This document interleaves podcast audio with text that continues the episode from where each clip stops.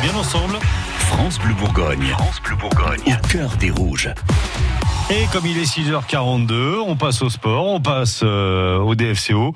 Des nouvelles des rouges comme tous les matins de la semaine avec euh, ce matin euh, à la une du cœur des rouges, Arnaud, la bêtise humaine. Oui, certes, il y a ce match nul 0 à 0 concédé au stade Gaston Gérard par le DFCO face à Amiens. Un niveau de jeu affiché très en dessous des attentes et cette place de 18e hein, de barragiste, toujours aussi inquiétante, mais malheureusement ce n'est pas le jeu que l'on retient de cette rencontre.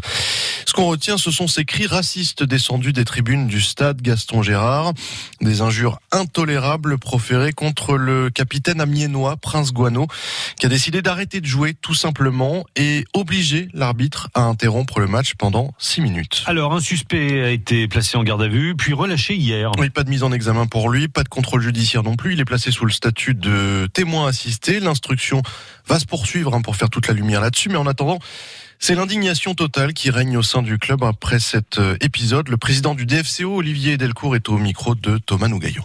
Je trouve ça inadmissible. C'est honteux, inadmissible, et c'est pas dans, c'est dans, pas dans nos valeurs, c'est dans aucune des valeurs. Ça n'a pas lieu d'être dans un stade de foot. Et c'est une première à Gaston Gérard. C'est une première à Gaston Gérard.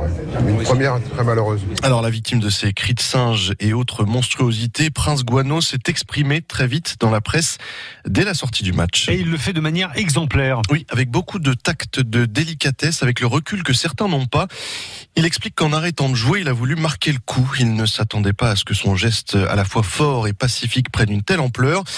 Et quand nos confrères de Bein Sport lui demandent s'il entend porter plainte, voici sa réponse. Je veux dire, je suis pas un homme politique, je suis, suis pas pour faire des grands discours, mais il faut qu'on touche ce point-là. Et je pense que la meilleure des façons, c'est c'est le pardon. Vous voyez Pour qu'il puisse vraiment apprendre et que demain, avec un peu plus de recul, lorsqu'il reverra cette vidéo, qu'il ne reprendra plus. Et il retransmettra ça aux futures générations qui viendront. Tout à l'heure, j'ai fait véhiculer un message qui était celui de l'amour avec les valeurs que j'ai, je peux pas aller porter plainte. Vous voyez Ça serait ne pas donner une seconde chance à l'homme. Donc ça m'a fait mal, hein. Ça fait mal. Je pense que ça fait mal aussi à toutes les personnes qui sont de, la même couleur que moi.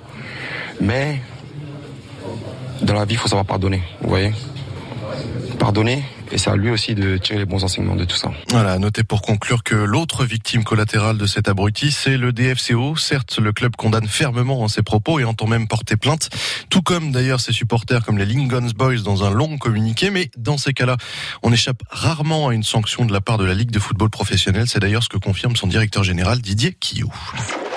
Suivez au cœur des rouges sur francebleu.fr. francebleu.fr.